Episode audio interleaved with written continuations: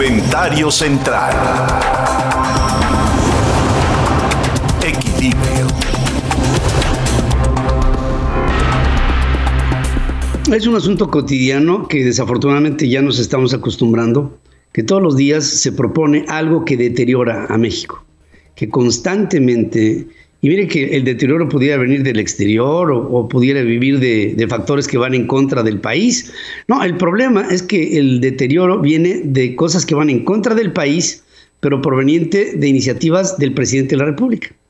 Estamos viendo cómo primero lanza una ley de la industria eléctrica que simplemente no es viable y es anticonstitucional y así lo determinan los jueces. Hasta este momento la ley de la industria eléctrica está congelada, pero veremos por cuánto tiempo está en el congelador y qué es lo que pasa cuando ésta se descongele. Después viene un atentado en contra de la ley del outsourcing y determinan eliminar el outsourcing de México y esto implicará millones de personas que perderán su empleo en los próximos tres a seis meses. Y con ello viene ahora una ley de hidrocarburos que el día de ayer, de manera apresurada, la Comisión de Energía en la Cámara de Diputados aprueba por 22 votos a favor y 10 en contra en esta ley de hidrocarburos, a pesar de advertencias de visos de inconstitucionalidad, como la ley de la industria eléctrica, afectación a las inversiones, afectación a la competitividad del país, riesgos eh, de alza en el precio de los combustibles por minar la libre competencia y el rechazo a la posible expropiación de instalaciones en los privados, que es, de hecho, una expropiación indirecta. Esta coyuntura de lo que se acaba de aprobar en comisiones en la Cámara de Diputados es otra vez un mal precedente para México y vuelve a marcar que el camino de la cuarta transformación no es reestructurar o reencauzar el camino de México. No, es, es encontrar en el capricho en la ocurrencia, en la improvisación y en hacer que el mal ejemplo y las cosas mal hechas se conviertan en el ejemplo y lo bien hecho, o lo conducente, o lo que tendría que ser. El hecho es que junto con este paquete de reformas que son denostativas y que le quitan confianza, le quitan marca a México en lo internacional y entre nosotros, Aparte de todo, viene el aderezo de esta ensalada, que es el ataque constante que desde el presidente y el partido en el poder Morena le dan derechito a las instituciones que están encargadas de salvaguardar las elecciones inminentes que tendremos el próximo 6 de junio en lo que se llama las intermedias, las elecciones más grandes en número en la historia del país.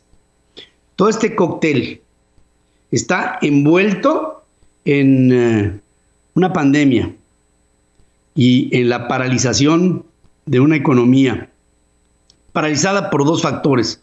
Uno se explica solo, la pandemia per se. Morbilidad, contagio y muerte, muy por encima de lo que tendríamos que haber pasado y sufrido los mexicanos. ¿Por qué? Bueno, pues por lo que ya nos acostumbramos, ya ni criticamos un mal manejo de las cosas que han llevado a mensajes cruzados, contradictorios, mentirosos del presidente de la República y del sector salud. Y por la otra parte, otra pandemia, que es una pandemia política en la que todo se politiza por la cuarta transformación y los errores que a veces reconoce son eh, por culpa de otros y no de la propia administración y la expectativa es salir de un México que constantemente se propone como división de otro México para el que el presidente pretende gobernar.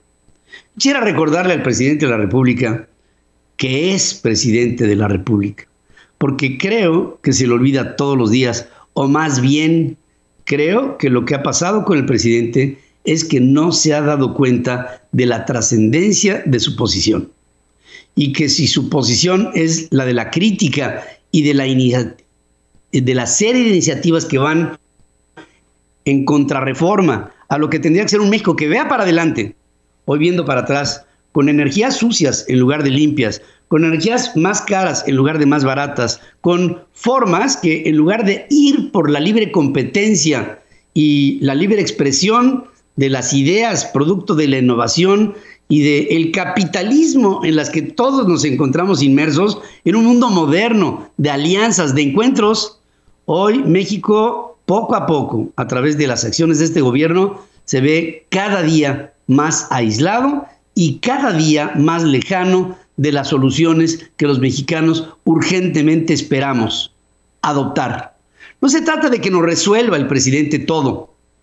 De lo que se trata ahora, y lo digo con todas sus letras, presidente, usted solo no va a sacar a México adelante, pero usted solito está haciendo que todos nos dividamos y usted es la causa mayor de nuestras desdichas. Si hoy estamos así, es porque usted es como es y nosotros como somos. Usted acciona en contra de México y nosotros no lo defendemos. Es el cóctel perfecto para una crisis anunciada. Hoy, que esperamos que el día de mañana no vengan los lamentos. Habrá desempleo, habrá mucha inquietud social, habrá hambre, desesperación y enfermedad. México está enfermo de una cuarta transformación. Para que tengas el dato. En Central FM, Equilibrio. Ahí va la ciencia avanzando, ¿no? Fíjense que un equipo del MIT, del Massachusetts Institute of Technology, ha logrado traducir la estructura de telarañas en música. Algo con una aplicación potencial que va desde mejores impresoras 3D hasta la comunicación entre especies. Destacan que las arañas viven en un entorno de cuerdas que vibran y como no tienen una buena vista, perciben su mundo a través de estas vibraciones que tienen diferentes frecuencias. Las vibraciones se producen, por ejemplo, cuando la araña estira una hebra de su seda durante la construcción de una telaraña o cuando el viento o una mosca atrapada le dan una señal y la mueven. Marcus Böhler, investigador principal de este proyecto, se cuestionaba sobre si podría sustraer ritmos y melodías de origen no humano de materiales naturales, algo en lo que se ha avanzado conociendo mejor la estructura de las telarañas. En muchas ocasiones yo he tratado de ver con otros ojos lo que es una telaraña. A veces la veo como eso, como la tela de una araña. A veces la veo como un papel pautado concéntrico. Así para que tengas el dato. Para que tengas el dato, la firma tecnológica china Weilan está fabricando perros robóticos a los que han denominado Alpha Dog capaces de cumplir con algunas funciones de una mascota doméstica a la que hay que alimentar con cargas de energía. Esa es, digamos, su croqueta, ¿no? Se trata de perros rápidos, obedientes y que no van dejando sorpresas a su paso, ya saben ustedes cuáles, además de que opera bajo un sistema de inteligencia artificial que les da capacidad de ver y de escuchar, lo que facilita, por ejemplo, llevarlos a caminar. El Alpha Dog puede alcanzar la velocidad de 15 kilómetros por hora, además de hacer movimientos similares a los que un perro verdadero hace cuando se emociona, lo que lo convierte en algo más entretenido, que incluso jugar con mascotas robóticas se está convirtiendo en algo que pareciera cuasi una relación animal entre un perro y su amo. Según las reseñas tecnológicas del el Alpha Dog, tiene capacidad para predecir la fricción y los desniveles en los terrenos para ajustar sus pasos y facilitar así la adaptación a un entorno. Una mascota de estas incluso podría ser una buena compañía para un invidente, para que tengas el dato. Para que tengas el dato, en uno de los estudios que se tienen previstos para el futuro telescopio espacial que se llamará el Roman o Roman, de la NASA buscará detectar definitivamente pequeños agujeros negros solitarios, lo que sería, este concepto no lo habíamos escuchado antes. Indican que estos pequeños agujeros negros se habrían formado cuando una estrella con más de 20 masas solares, o sea, 20 veces el tamaño del Sol, agota, o más, ¿no?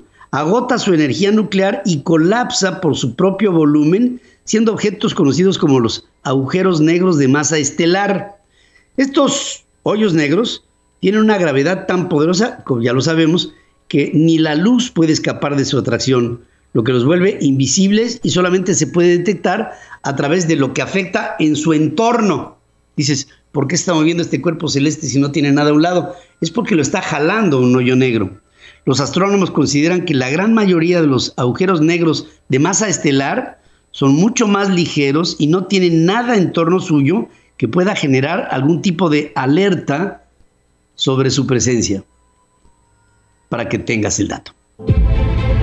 Central OB con Ana Paula Rodríguez. Evolucionando la orientación vocacional. En centralfmonline.com. Bueno, y fíjense que nos encanta llegar a esta sección de Ana Paula Rodríguez porque la orientación vocacional es la base de la vida. Todos nacemos para algo, todos. Todos tenemos una vocación. Así como tenemos este, cualidades, tenemos defectos. Y también tenemos aptitudes y tenemos cosas en las que no somos buenos. Yo cambio un foco y le sale agua. Pero para otras cosas puede ser que sí sirva yo.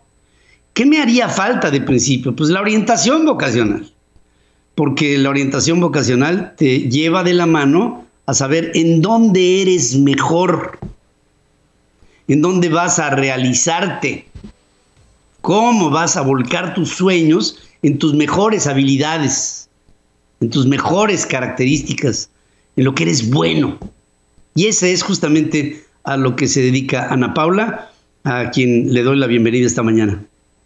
¿Cómo estás? Hola, querido Pedro, querido auditorio, ¿cómo están? Me da muchísimo gusto saludarles hoy. Eh, Pedro, de verdad me quedé pensando la semana pasada en lo que decías de la orientación vocacional, que es apasionante.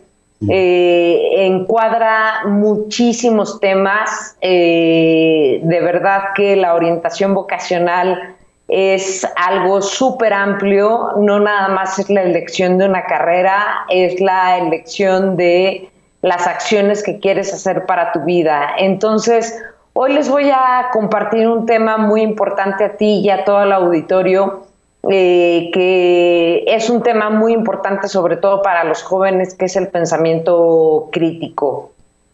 El pensamiento crítico eh, es la capacidad que tenemos los seres humanos de cuestionar razonamientos ya establecidos y que te pueden llevar a aprender otro tipo de cosas y desarrollar otros parámetros. ¿A qué me refiero con esto? Es cuando nos enfocamos a investigar todo lo que aprendemos, es decir, se trata de ser analítico, de tener curiosidad y esto ayuda al ser humano a desarrollar un genuino interés por aprender y saber más.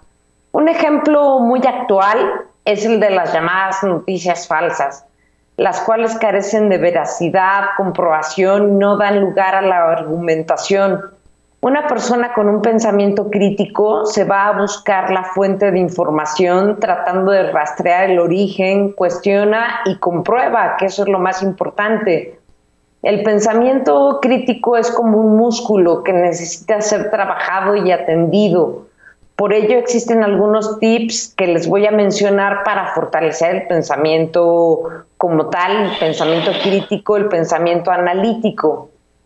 Eh, primero que nada, nunca des nada por hecho, siempre cuestiona y pone en duda las cosas hasta que tú las compruebes. Dos, sé creativo. La creatividad puede ser la diferencia en un mundo de opciones. Tres, aprende a solucionar problemas. La paciencia, el compromiso son parte de la solución. El pensamiento crítico te permite establecer debate y diálogo para la difusión de las ideas dentro y fuera de la escuela te permite estar permanentemente consciente de que existe más de una forma de hacer las cosas y por ende aprenderás a ser más tolerante con otras formas de pensar.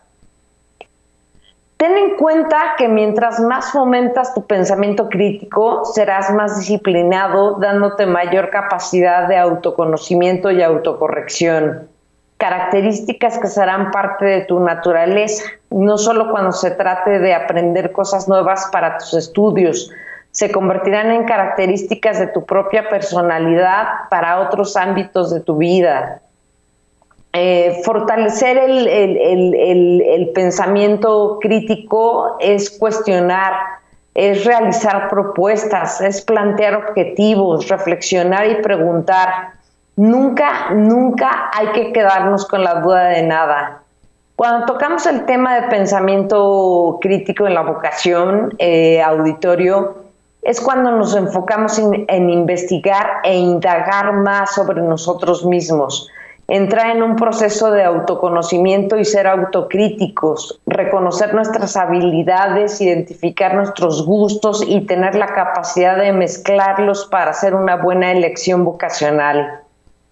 Por otra parte, esta capacidad entra en acción cuando despierta sentir la curiosidad por investigar más de las profesiones, no quedarte con lo que te dijo un profesor, un familiar o hasta un profesionista que esté involucrado en lo que te interesa, porque a lo mejor ese profesionista le está yendo muy bien o a lo mejor ese profesionista se equivocó y te está dando ideas que, que no son las válidas para la profesión. Entonces siempre tienes que estar pensando, investigando y, tener tu pensamiento bien, bien desarrollado. Este es un proceso en donde hacemos en nosotros mismos el hábito de investigación y comprensión. Para tu toma de decisión profesional, investiga, lee, Lee acerca de los perfiles de ingresos y egresos de las carreras, investiga acerca de las universidades por las que tienes interés y sobre todo hazlo con tiempo.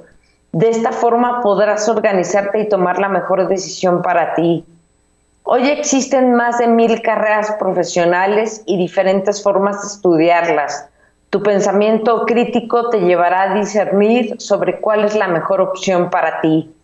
Y esto, Pedro, eh, es lo que nos lleva a, ampliar toda la parte de, la orientación vocacional. No nada más es tomar la elección porque me gusta o porque creo que tengo las habilidades. En realidad el pensamiento crítico eh, es aquel elemento esencial en la orientación vocacional que nos lleva a decir, sí, esto es, pero porque ya lo investigué y porque realmente va conmigo. Es, es parte de lo que tiene la orientación vocacional y que definitivamente tenemos que desarrollarlo y tenemos que estar siempre, siempre investigando y siempre preguntando y siempre eh, haciendo cosas para que pues tengamos la mejor elección y tengamos la mejor decisión para nosotros mismos.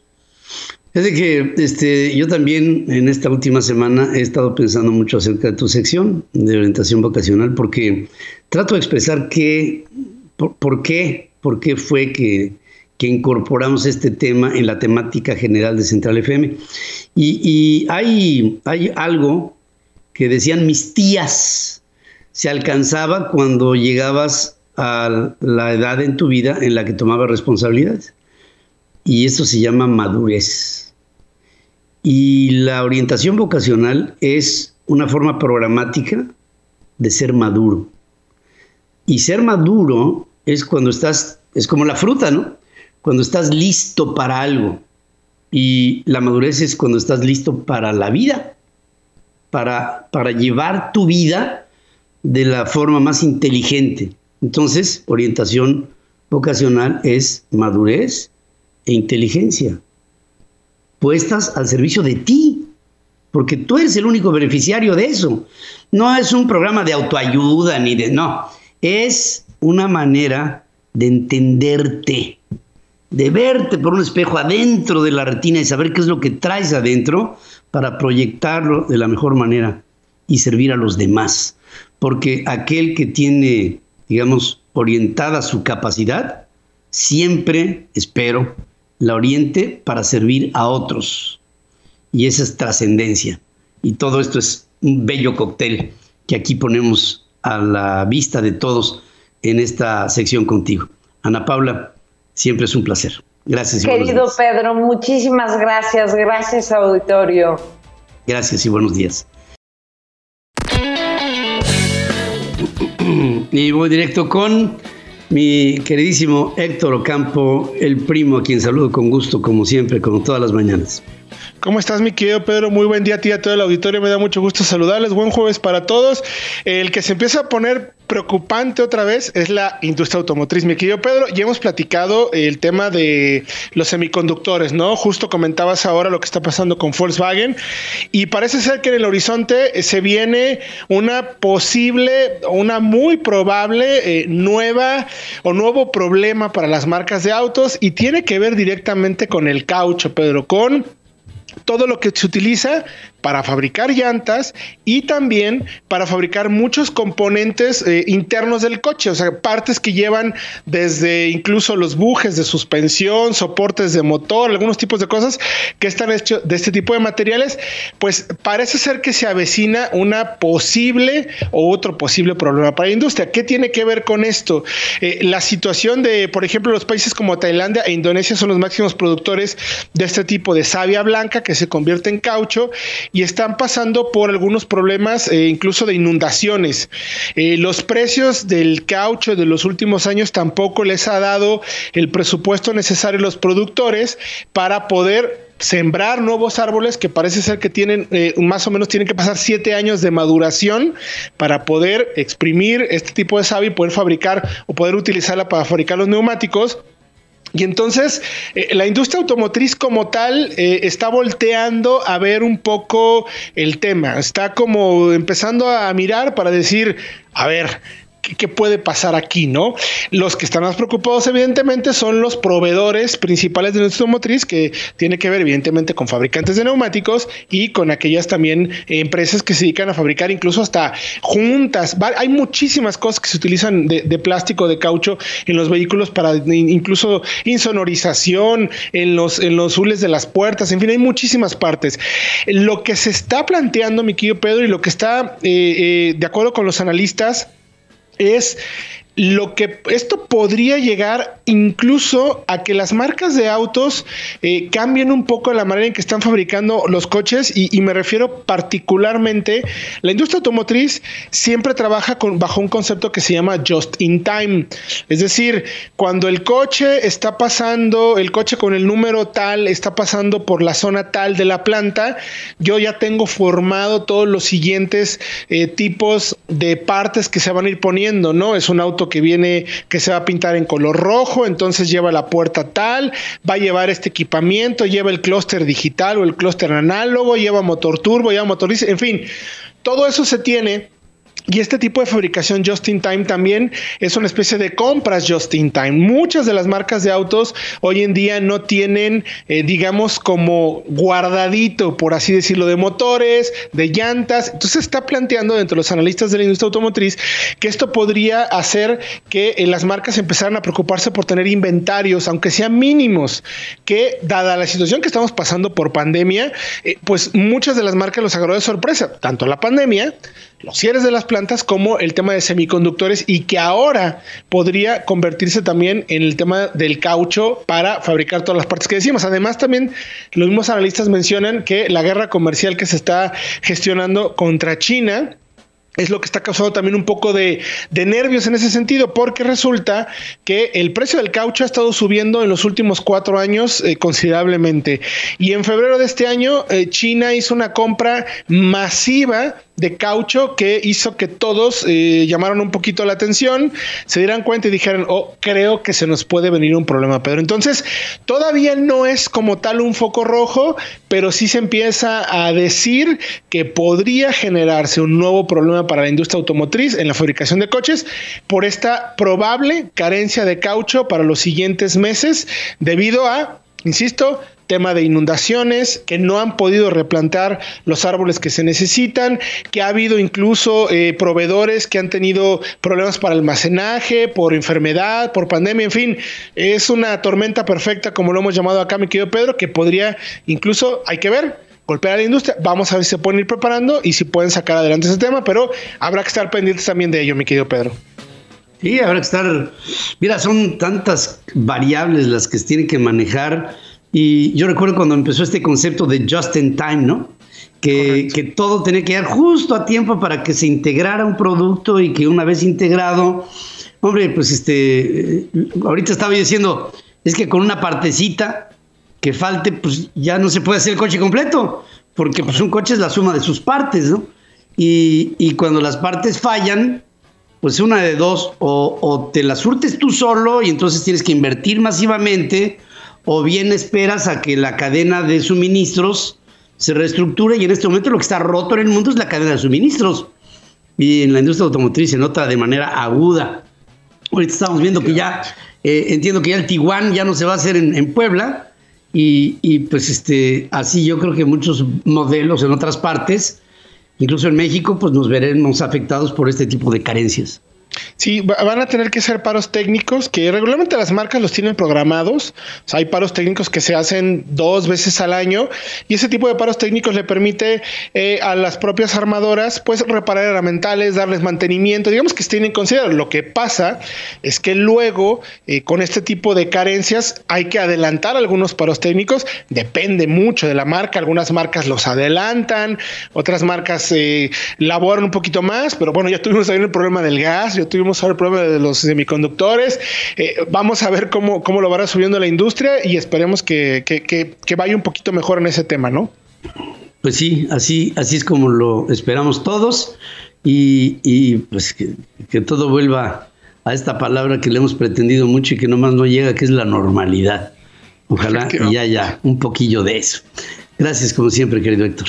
Encantado, mi Yo puedo recordarles a todos que esta información la pueden encontrar en soloautos.mx y en centralfmonline.com para que estén muy bien informados y estén, pues, tal cual informados sobre lo que viene en este fascinante mundo de los coches para los próximos meses. Muchas gracias. Gracias. Gracias, Héctor. Hacemos un corte y después, miren, eh, cuando uno va al gimnasio, pues uno este, ejercita el cuerpo. Cuando uno lee, ejercita uno el músculo del córtex del cervix, que es el cerebro.